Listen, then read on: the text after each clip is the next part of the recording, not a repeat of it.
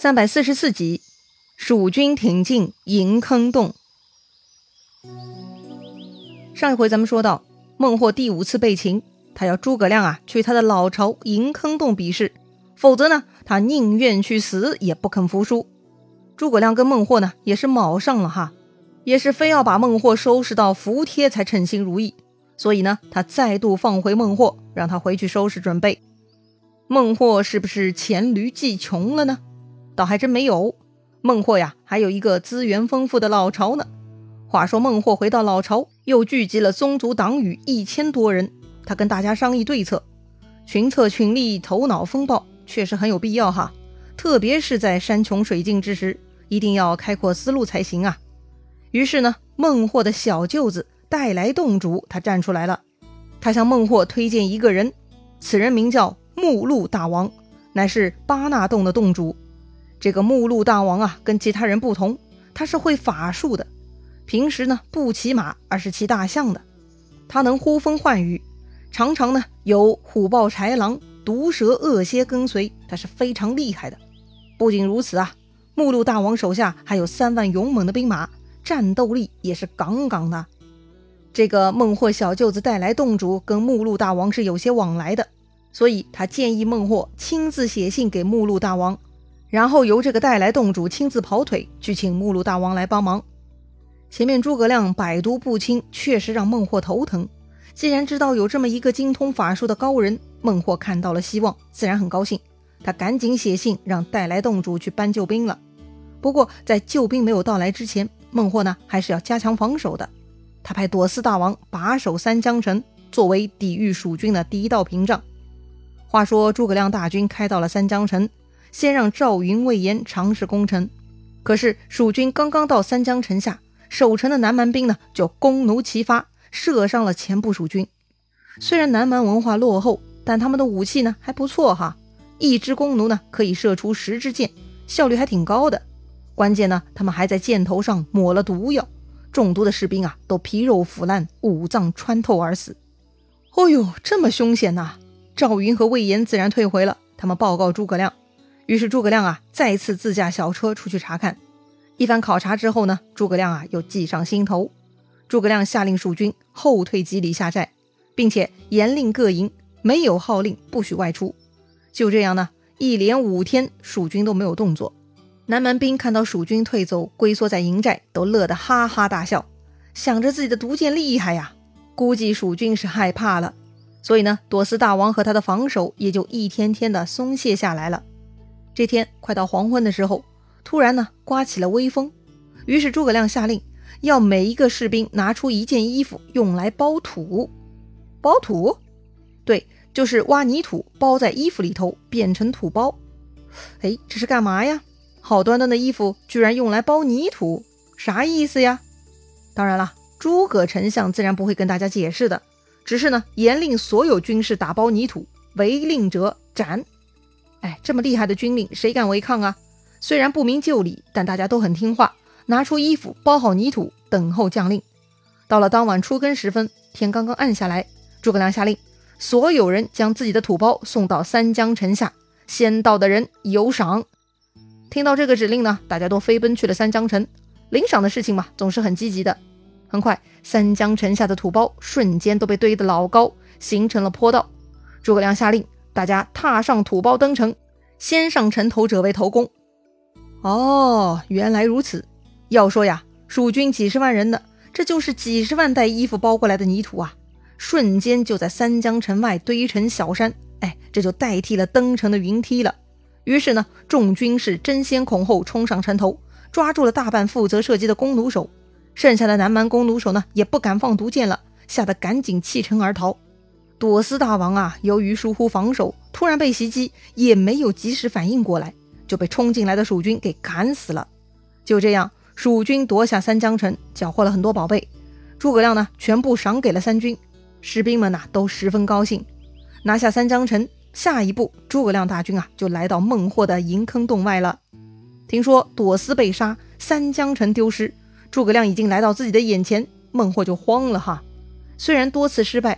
但孟获呢，总是幻想自己可以赢下一把的。没想到救兵还没来，自己这儿呢又要守不住了。正在孟获六神无主之际，他的夫人出来给他打气了。这位夫人名叫祝融夫人，祖上世代居住在南蛮，是火神祝融氏的后代。这位夫人呐特别厉害，她擅长使飞刀，有百发百中的能力。那么祝融夫人怎么安慰孟获呢？言语上的安慰嘛，就省了吧。这个祝融夫人呐，直接带兵出去跟蜀军对战了。当时孟获这儿呢，又聚集了五万人马。全部由祝融夫人带出去。他出门遇到的就是蜀将张逆。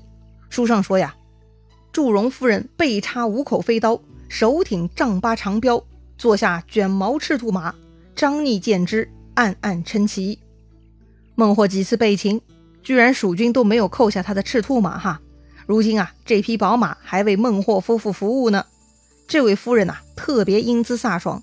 她骑马出来，手拿标枪，背上插着飞刀。武器装备是一应俱全，中原嘛很难见到这样的女子的。就算是曾经的孙夫人，她喜爱舞刀弄枪，也不至于带领大军出战。所以呢，蜀将张逆是看呆了哈。那看呆了就不好了。当时张逆跟这位祝融夫人对战了几个回合，夫人拨马逃跑，张逆不知是计啊，就跟着追赶。结果呢，祝融夫人突然丢出一把飞刀，张逆是来不及躲闪，用手去挡。被飞刀插中了左手臂，当场翻身落马。哎，这一落马不要紧，还没等张逆爬起来呢，南蛮兵一涌而上，就把张逆给五花大绑了。当时呢，跟张逆一起出来的还有马忠，见到张逆被擒，马忠立刻来帮忙。结果呀，马忠在冲向祝融夫人的路上呢，突然坐下之马被绊倒，然后呢，马忠也被南蛮兵给绑去了。哎呀，这是蜀军出征以来第一次大将失手啊！就因为对手是女人，不按套路出牌，所以呀，这两个将领就倒霉了。祝融夫人很厉害，抓到两名蜀将，她收兵回洞，一回去呢，就下令要斩掉这两个俘虏。这下呢，孟获来劝了哈，他说自己被诸葛亮捉去，放回了五次，这回刚刚捉到他的手下，立马杀人，哎，好像不太好看，不如呢，先囚禁在洞中，待回头捉住诸葛亮，一起杀掉才好。哎，这也是有道理的。于是呢，祝融夫人不再坚持，夫妻两个人呢就回去饮酒庆功了。再说蜀军那边，将领被抓，大家也都慌了，赶紧回去报告丞相。诸葛亮听说祝融夫人捉了张逆、马忠，这么说来，想要救回这两位呢，还得费些手段哈。看来呢，只有捉到祝融夫人，才能换回这两个将领了。怎么捉呢？诸葛亮嘛，自有妙计。到了第二天，诸葛亮派出赵云去银坑洞挑战。此时银坑洞能够应战的，也就是祝融夫人了。他倒是不怕，立刻出马来迎战赵云。赵云嘛，很刻意，他跟夫人对打几个回合就跑了。虽然夫人是飞刀好手，但他非常怀疑赵云，所以呢，他不敢跟着追。赵云跑了，夫人呢也不追。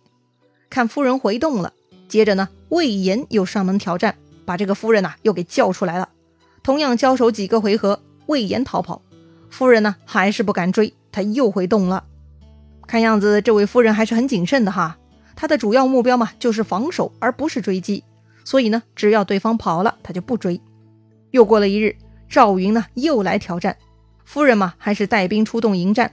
老样子，赵云打了几下就开始跑，夫人呢还是不追。